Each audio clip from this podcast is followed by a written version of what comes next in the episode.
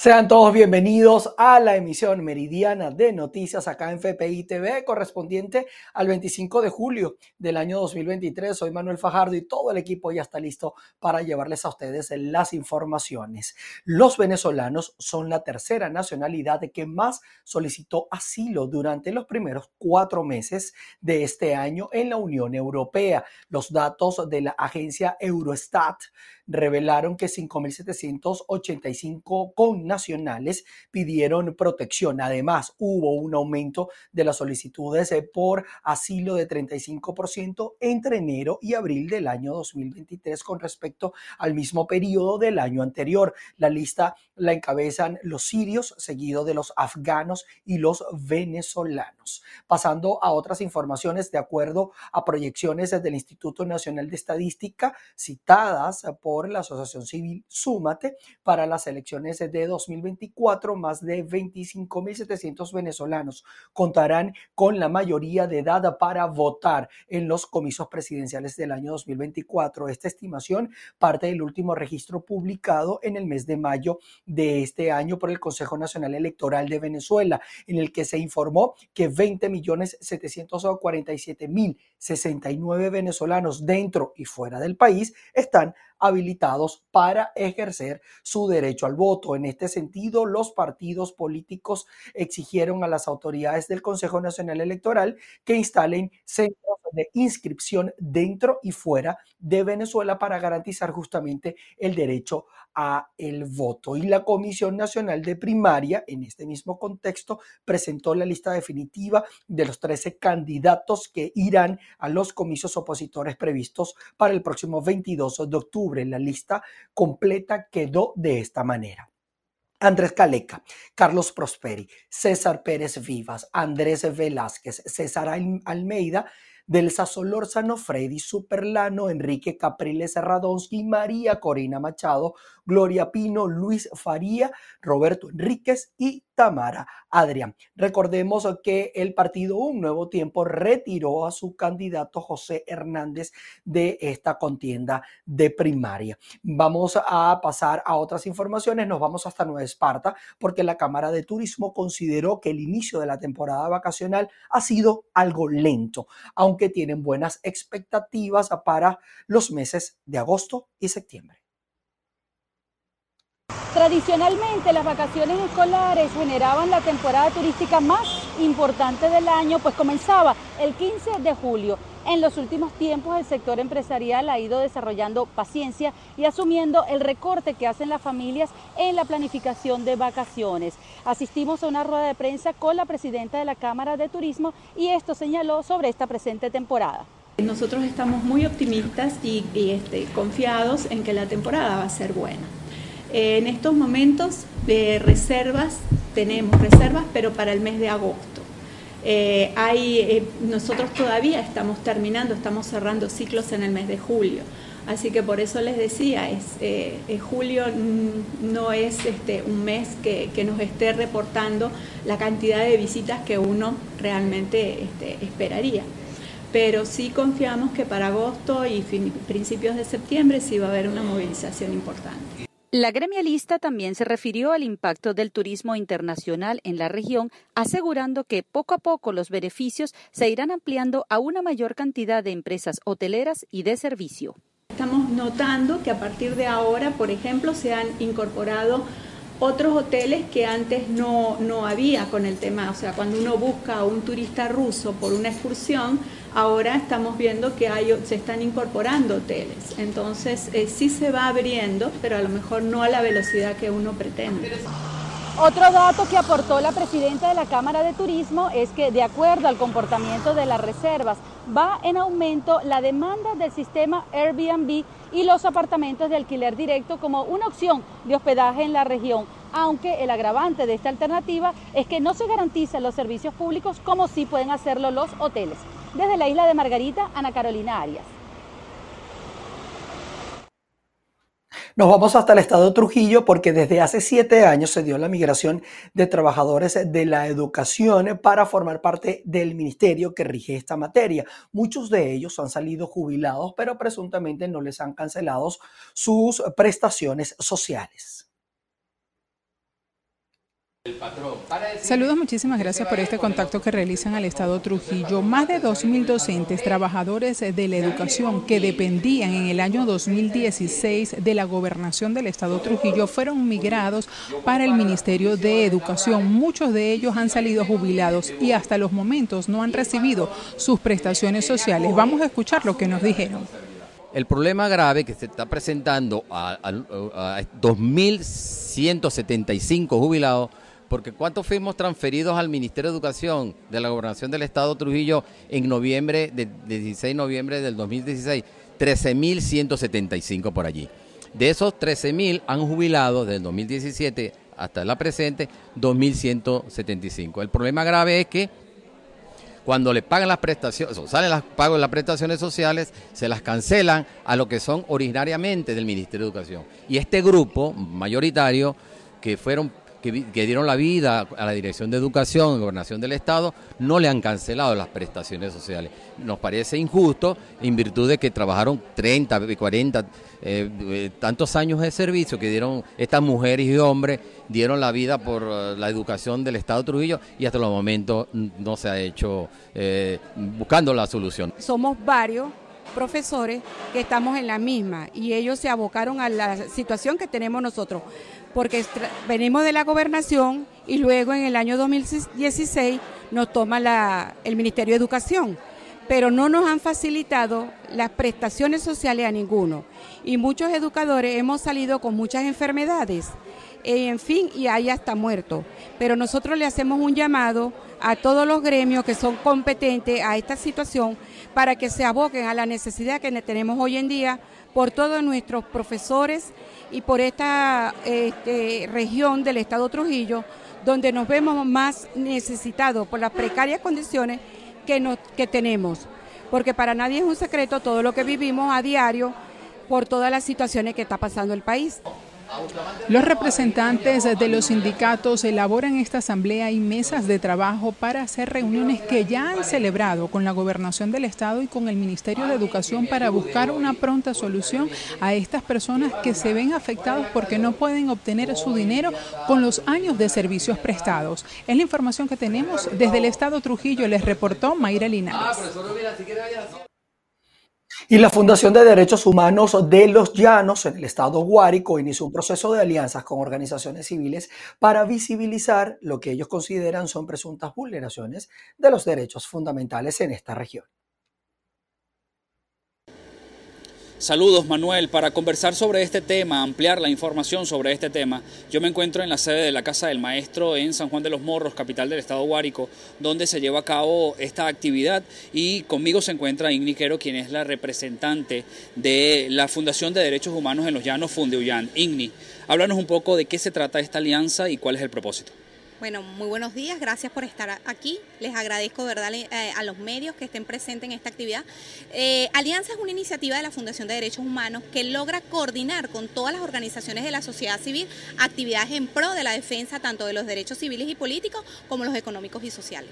Justamente sobre esos derechos políticos, sociales, eh, ¿cómo, cómo buscan ustedes reflejar esa violación de derechos humanos? Bueno, la vulneración de derechos humanos se ve reflejada en la mayoría de los aspectos de la sociedad civil, ¿verdad? Ellos como organización tienen sus actividades propias y entonces nosotros tratamos es de coordinar esas actividades que ellos tienen dentro del Estado, porque son representantes dentro, del Estado Guárico, y que se pueda visibilizar. La única forma de nosotros decir que hay una vulneración de un derecho humano es a través de la documentación, pues nosotros queremos estar presentes en todas las actividades que ellos realicen dentro de este Estado. Estas organizaciones que se suman a esta alianza, ¿cuántas son? ¿Cuántas aspiran que sean, al menos si tienen esos datos? Y, básicamente de qué se encargan, en qué trabajan, en qué áreas. Sí, bueno, aquí tenemos organizaciones, ONG, eh, gremios, tanto de salud, educación y fundaciones que trabajan en pro de la defensa de los derechos humanos.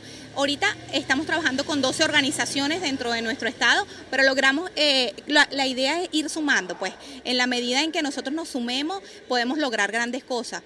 Este, hay un mensaje de Liesa que dice, la máxima eh, búsqueda individual nos llevará hacia la máxima retiro eh, grupal. Pues, o sea, en la medida en que nosotros de manera busquemos la individualidad, no podemos lograr cosas en conjunto. Entonces, ¿a qué lleva eso? Que indistintamente que ellos tengan actividades de manera individual, ¿cómo nosotros podemos concatenar esas actividades en pro del fortalecimiento de los derechos ciudadanos? Pues? Rápidamente, Igni, la violación de derechos humanos en esta zona, ¿qué es lo que más visibilizan ustedes?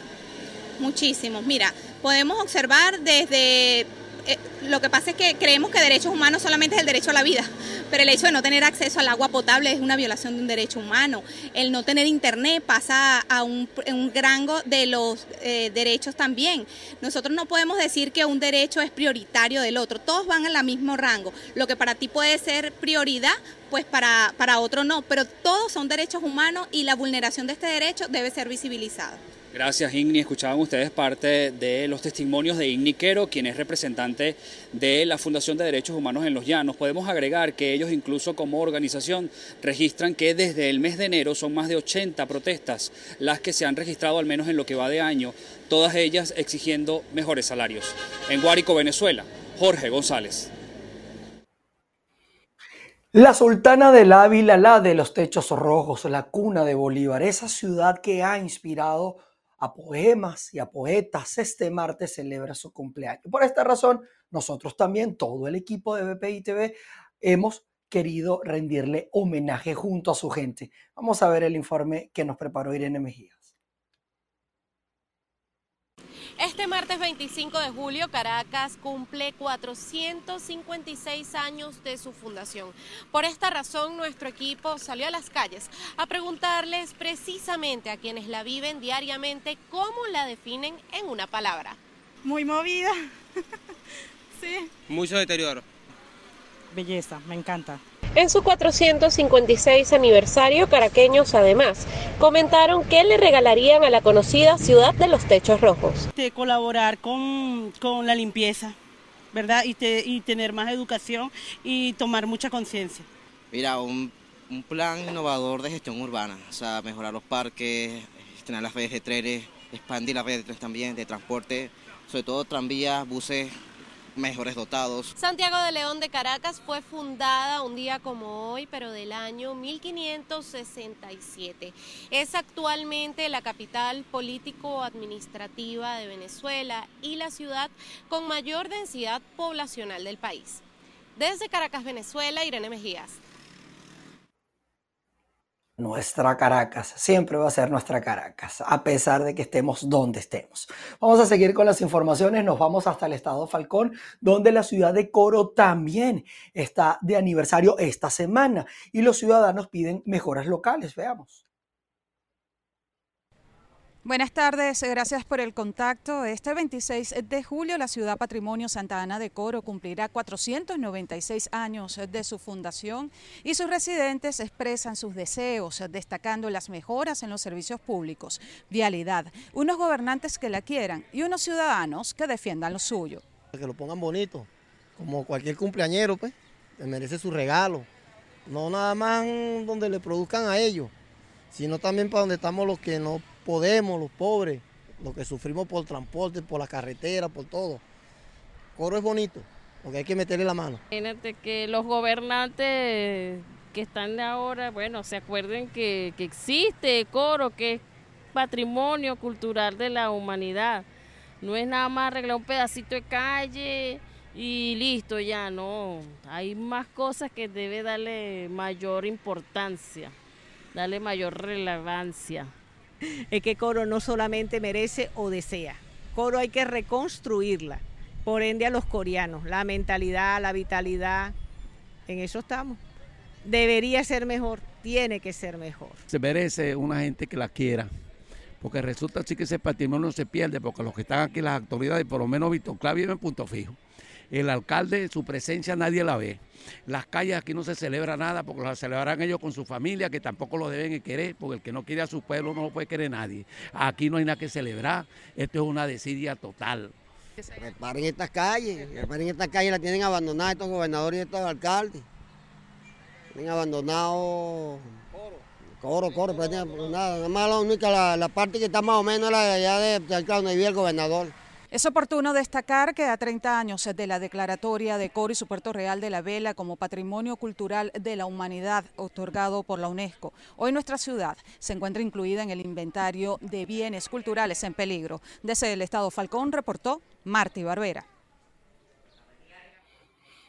Fíjense esta situación, sin poder usar los baños adecuadamente y sin evitar llenarse los pies con aguas residuales, producto del colapso de una cloaca. Así viven habitantes del sector 7 de la comunidad Ruesga Sur, al norte de la ciudad de Barquisimeto, en el estado Lara, quienes esperan solución por parte de la hidrológica.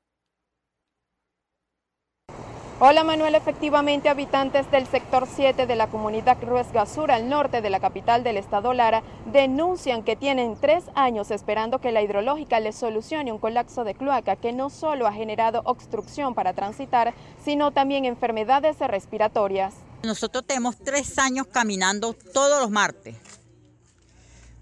planteando los problemas en la hidrolara los han atendido bien, pero los han dicho que no tienen recursos, que cómo hacen ellos para solucionar los, problemas si no tienen recursos, no tienen los tubos.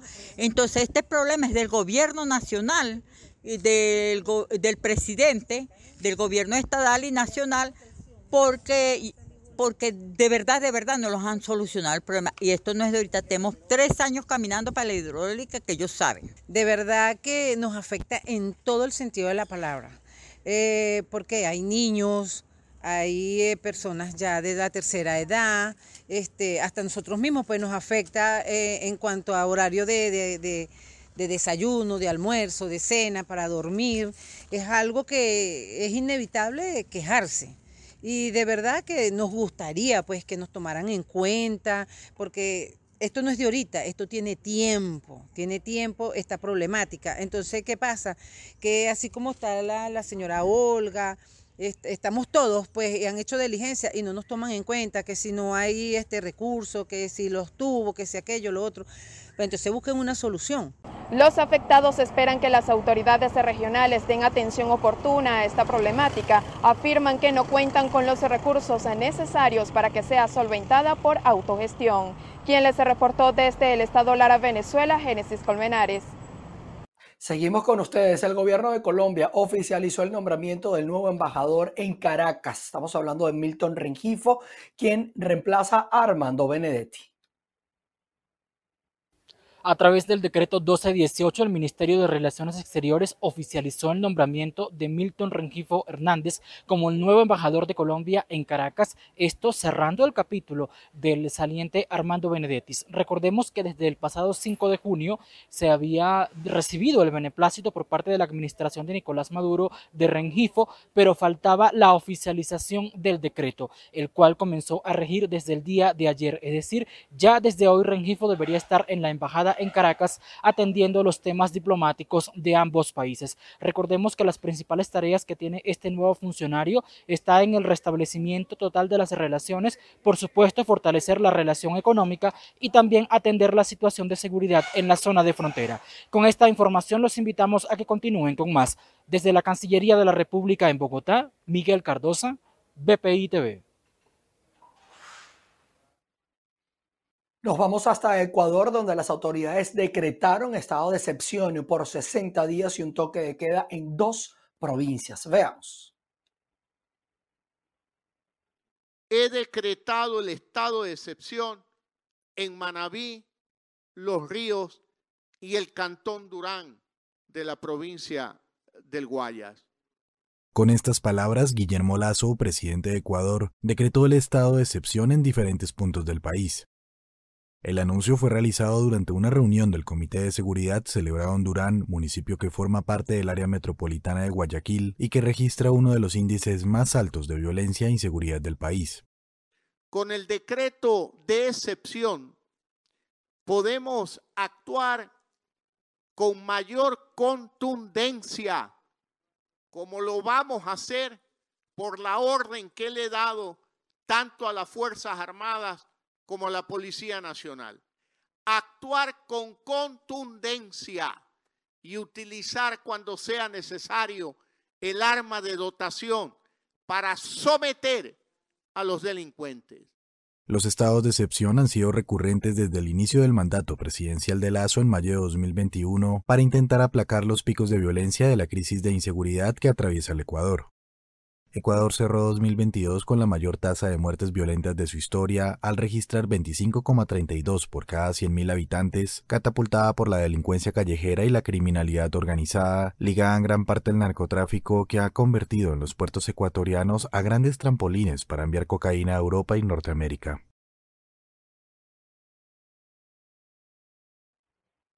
Bien, y de esta manera llegamos al final de nuestra emisión meridiana de noticias. Gracias a ustedes por estar siempre en nuestra sintonía. Vamos a tener avances para ustedes y a las seis de la tarde volveremos a estar acá para informarles en nuestra emisión central. Se les quiere. Chao, chao.